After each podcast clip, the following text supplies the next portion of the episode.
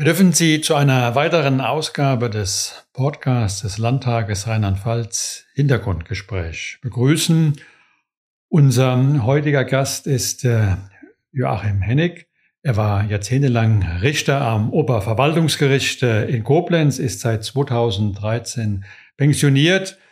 Hennig ist seit Anfang der 90er Jahre im großen Umfang engagiert im Bereich der Zeitgeschichte, äh, Rheinland-Pfalz, insbesondere der juristischen äh, Zeitgeschichte, setzt sich sehr intensiv auch äh, mit der Zeit des Nationalsozialismus in Koblenz ähm, auseinander. Und dass er eine anerkannte Größe ist, das kann man auch daran festmachen, das bedeutendste Werk über die Landesgeschichte von Rheinland-Pfalz, ähm, Kreuzrat Löwe, hat er den Part äh, geschrieben zur Verwaltungs- und ähm, Justizgeschichte in Rheinland-Pfalz, gemeinsam mit ähm, Walter Rummel und äh, Dr. Meyer. Und auch bei dem äh, Kommentar zur rheinland-pfälzischen äh, Verfassung hat er das Kapitel geschrieben zur ähm, Geschichte des Landes, die Einleitung gegeben. Also wird gefragt, wenn es wichtige Werke gibt im Bereich der Justizgeschichte unseres Landes. Und seit 2007 ähm, organisiert er auch Tagungen für Rechtsreferendare in der Gedenkstätte Osthofen und Koblenz. Und wir wissen, dass Sie bei der Gedenkarbeit es für ganz wichtig halten, dass örtlicher Bezug gegeben wird. Wichtig ist, dass gerade junge Menschen nachvollziehen kann, das hat überall stattgefunden, nicht nur in den Großstädten, das hat auch dort stattgefunden, wo ich heute lebe, das glaube ich der Zugang. Ja. Sie haben äh, begonnen, ähm, als Sie auffordert wurden, äh, etwas ähm, zur Justizgeschichte äh, zu machen und äh, dann auch im Zusammenhang mit ähm, 2000 Jahre Koblenz. Was hat Sie dann Anfang der 90er Jahre motiviert, sich in diesem großen Umfang für Zeitgeschichte, für Innungsarbeit äh, in Rheinland-Pfalz zu engagieren? Die Situation war die, dass ich, äh, wie gesagt, etwas zur Geschichte von Koblenz geschrieben habe und zur Verwaltungsgerichtsbarkeit. Und wenn man früh genug anfängt, ich habe mit dieser Geschichte äh, zu Napoleons Zeiten 1800 angefangen, kommt man irgendwann auch über den Nationalsozialismus. Und äh, da habe ich festgestellt, äh, dass man da noch äh, viel recherchieren kann und viel aufklären kann. Vor allem bin ich auf eine Lichtgestalt im nördlichen Rheinland-Pfalz damals gestoßen, auf einen Dr. Ernst Biesten, der Polizeipräsident in Koblenz war, der ein engagierter NS-Gegner war und der nach dem Krieg erster äh, Präsident des äh, Verfassungsgerichtshofs und des Oberverwaltungsgerichts Rheinland-Pfalz war und äh, einer der Väter, der beiden Väter der Landesverfassung war. Und daraufhin habe ich dann eine weitere Biografie über ihn geschrieben. Und dann hat sich 1996 der Förderverein zur Errichtung eines Mahnmals für Opfer des Nationalsozialismus in Koblenz gegründet. Und da dachte ich, mit diesem Interesse und diesem Engagement sollte ich auch dabei sein und bin seitdem da tätig, war Gründungsmitglied und bin zurzeit stellvertretender Vorsitzender. Sie sind auch äh, engagiert äh, gewesen, ähm, ganz lange Zeit waren auch stellvertretender äh, Vollen des Landesverbandes der Gedenkstätten, äh, Initiativen im Land Rheinland-Pfalz, sind immer an den Vorbereitungstreffen beteiligt gewesen zum 27. Januar, wo wir die Gedenkveranstaltung hier im Landtag oder vor Ort äh, organisieren. Sie haben auch mitbekommen, wie sich äh, diese Arbeit äh, gestaltet äh, und ähm, was ist für Sie äh, wichtig, was kommen muss? Weil Sie haben gesagt, ähm, man findet sehr viele in meiner Generation, aber viele wenige Jüngere.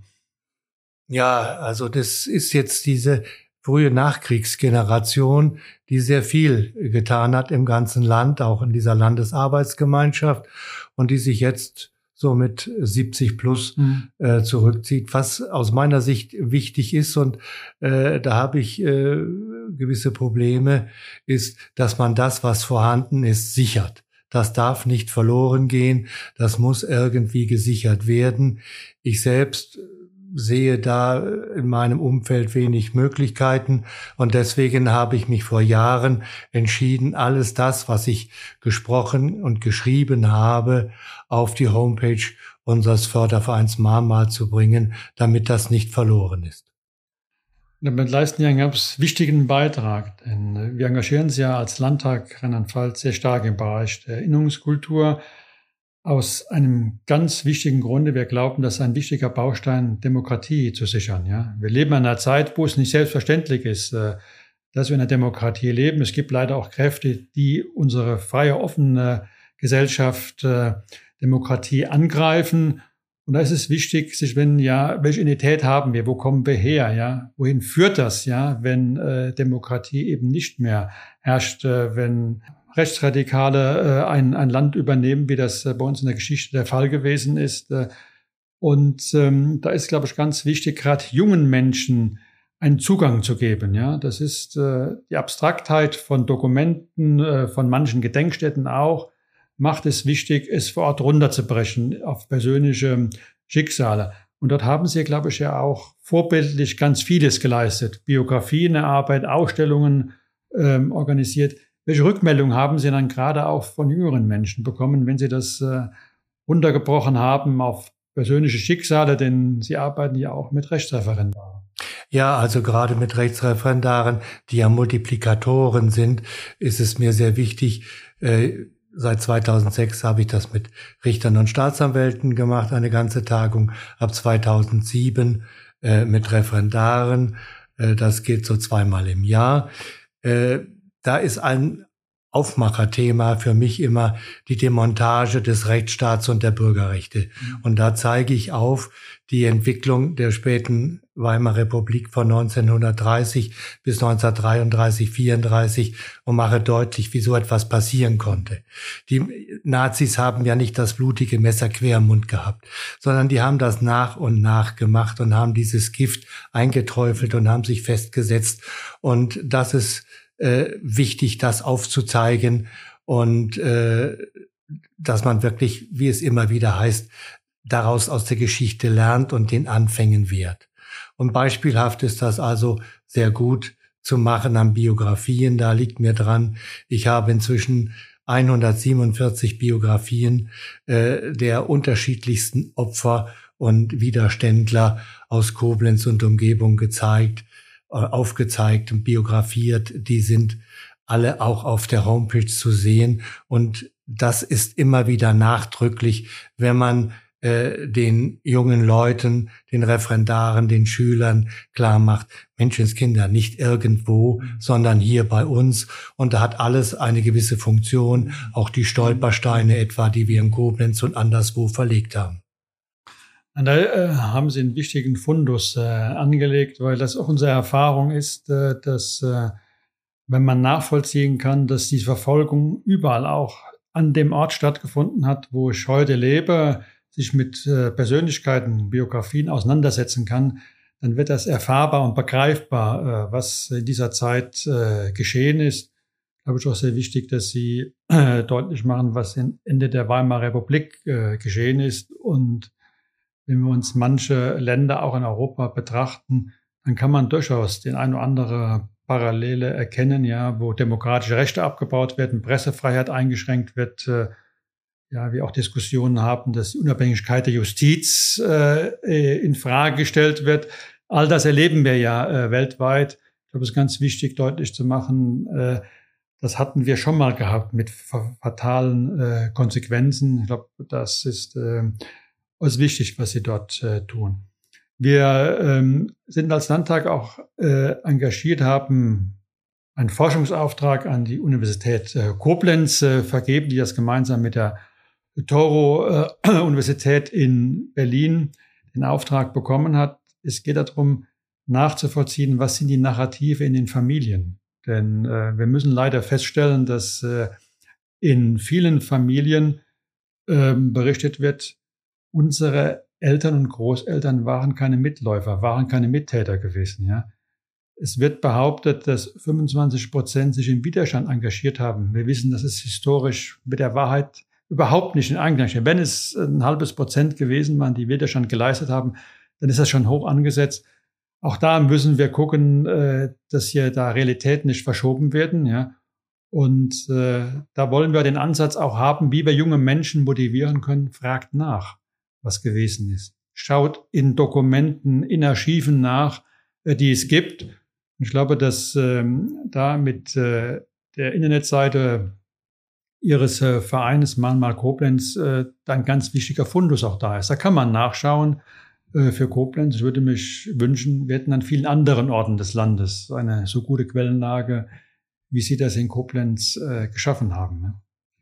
Ich bin auch seit, wie gesagt, seit gut 25 ja. Jahren ja. dabei und hatte das Glück, noch den einen oder anderen äh, hm. äh, zu erleben. Ja. Opfer oder hm. Angehörigen von Opfern und Widerständlern. Das sind auch gerade Berichte, das sind auch gerade Fotos, Familienfotos, die etwas anschaulich machen.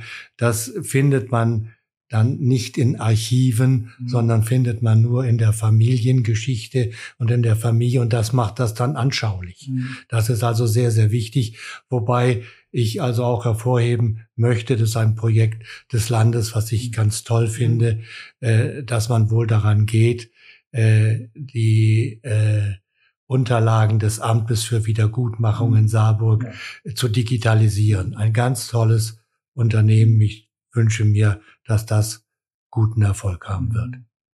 Ja, da ist man, äh, da ist man sehr engagiert. Da ist ja auch äh, ein Koblenzer Herr Rudolf, der sehr engagiert, dass äh, die Finanzmittel dort äh, bereitgestellt wurden. Ich glaube auch wichtig, dass wir aufarbeiten, was in den ersten Nachkriegsjahrzehnten in Deutschland stattgefunden hat. Das ist leider die Zeit gewesen des Vertuschens, äh, des äh, Verdrängens, dass Persönlichkeiten, die Widerstand geleistet haben, die für den demokratischen äh, Wiederaufbau in Deutschland gesorgt haben, nicht die Anerkennung und Reputation bekommen haben, die ihnen eigentlich zustehen würde. Ich glaube, da haben wir auch die Verantwortung, als heutige Generation nachzufragen, was ist dort geschehen in diesen ersten Jahrzehnten. Warum konnten manche Biografien, äh, die sich als Täter schuldig gemacht haben, äh, unbehelligt äh, im Nachkriegsdeutschland Karriere machen? Auch das muss äh, angesprochen werden. Das gehört auch zur Redlichkeit äh, ähm, dazu. Und äh, da kann, glaube ich, auch dieses Amt für Wiederaufbau, Wiedergutmachung ähm, ich glaube, da wird auch das eine oder andere auch noch mal zutage treten, ja, was in diesen ersten Jahrzehnten geschehen ist, ja. Ja, gerade kommen wir aus der Justiz, ja. äh, ist es wichtig, die Geschichte der Justiz aufzuarbeiten. Ja. Ich werde also äh, im November einen Vortrag halten über furchtbare Juristen mhm. und äh, Personalpolitik im frühen Land Rheinland-Pfalz. Auch ein Thema, das bisher noch nicht so im Fokus stand. Ja, da würde ich mich äh, sehr äh, für interessieren. Meine, wir haben alle ähm, das Werk äh, von Müller, furchtbare Juristen in den 80er Jahren äh, gelebt, das wirklich äh, äh, nicht nur äh, beschämend und schlimm, äh, was Justiz im Dritten Reich gemacht hat, sondern äh, auch beschämend und schlimm ist, äh, wie man in den Nachkriegsjahrzehnten äh, damit umgegangen hat. Und deswegen bin ich froh, dass gerade auch Sie sagen, wir müssen eine neue Generation von Juristen, die wir ausbilden, auch Rechtsreferendare, sehr stark sensibilisieren, ja, für diese Fragen. Auch da machen Sie, machen Sie äh, sehr viel. Ja, glaube ich, ganz wichtig ist, äh, dass wir offen sind, auch jetzt neue Formen der Erinnerungskultur äh, äh, zu finden, ja, um eine junge Generation zu motivieren, sich dort, äh, dort zu engagieren. Ich glaube, das ist äh, zum einen schwierig, zum anderen etwas einfacher möglich, jetzt nachzufragen, weil es äh, unmittelbar persönliche Betroffene äh, nicht mehr gibt, die das teilweise auch äh, verhindert haben, bewusst äh, verhindert haben, kann, glaube ich, jetzt auch wieder freier, offener nachgefragt werden. Ja, was war in meinem Ort? Was war in meiner Familie gewesen? Das wird auch zunehmend wichtig werden, weil wir in einer Migrationsgesellschaft leben, ja. Äh, viele, die mit uns hier leben, haben keine eigenen Vorfahren, die in Deutschland äh, gelebt haben, aber die stellen sich auch Fragen und müssen sich Fragen stellen, was ist in diesem Ort, in dem ich lebe, was hat äh, dort stattgefunden, und dass man da offen und ehrliche Auskunft geben kann. Denn vor Ort ist noch vieles zu erforschen. Und Sie haben das ja alles noch mit äh, Dokumenten machen müssen. Das wird heute deutlich einfacher werden, weil vieles digitalisiert ist, zugänglich ist, ja. Was Sie ja auch mit Ihrer Webseite äh, gemacht haben. Deswegen wird es zukünftig auch in einen anderen Punkt auch einfacher werden, an Material heranzukommen. Wobei eben äh, persönliche Familienfotos und so weiter, die, da muss man sehen, die sind nicht ohne weiteres zu vermehren, mhm. dass das Problem, dass irgendwann auch bei den Opferfamilien mhm. der Kontakt abreißt, ja. das ist, mhm. ist klar. Und was da ist, mhm. soll dann eben auch gesichert werden. Mhm. Henrik, Sie haben äh, noch viel vor, das haben wir im Vorgespräch erfahren. Ja, äh, Sie setzen sich auch intensiv mit der jüdischen Geschichte Ihrer äh, Heimatstadt Koblenz äh, auseinander, äh, haben noch äh, viele Termine, gerade in der nächsten Zeit viele interessante Vorträge. Wenn Sie vielleicht noch ein, zwei Punkte zum Schluss benennen können, die Sie in Zukunft angehen wollen. Ja, ich habe vor kurzem eine Ausstellung gemacht äh, über die Anführungszeichen Idiotenanstalt Kür mhm. in der Untermosel. Da war, sind immer wieder die Gedenktage, war äh, die Zeit 80 Jahre Deportation. Verlegung von äh, Bewohnerinnen dieses, dieser Anstalt in, nach dem Osten. Mhm. Da werde ich mich jetzt dran setzen, äh, die Geschichte dieses, äh, dieser Anstalt Kür bei Niederfell aufzuarbeiten. Das werde ich tun. Ich werde, Sie haben es angesprochen, Herr Präsident, äh, die äh, Geschichte des äh, der Juden in Koblenz zu Ende schreiben. Zwei Teile sind erschienen. Bis 1933 mhm. bin ich gekommen. Im Internet nachzusehen sind das 230 Seiten. Ich sitze jetzt äh, an der Zeit bis 1938, sind noch 100 dazugekommen. Mhm. Es werden jetzt noch 100 schätzungsweise werden. Dann wird die Geschichte der Juden in Koblenz endlich fertig sein. Äh, ich habe also noch äh, einiges vor, werde auch die eine oder andere Familiengeschichte mhm. äh, einer jüdischen Familie aufarbeiten von der Flucht aus den Nied aus Spanien als sephardische Juden über den Niederrhein mhm. bis nach Koblenz und die Verfolgung und dann nachher mhm. die Verstreuung in der ganzen Welt. Also da ist noch einiges. Wir haben zum Beispiel auch äh, jetzt im November 100 Jahre äh, die, äh, den Hitlerputsch in München, mhm. darf man auch nicht vergessen, 9. November 1923, 100 Jahre. Da wird man sicherlich das ein oder andere auch noch machen. Also es sind auch immer wieder die Jahrestage, mhm. die einen in Erinnerung äh, bleiben und Erinnerung halten soll. Im nächsten Jahr haben wir 80, 80 Jahre, äh, 20. Juli 1944.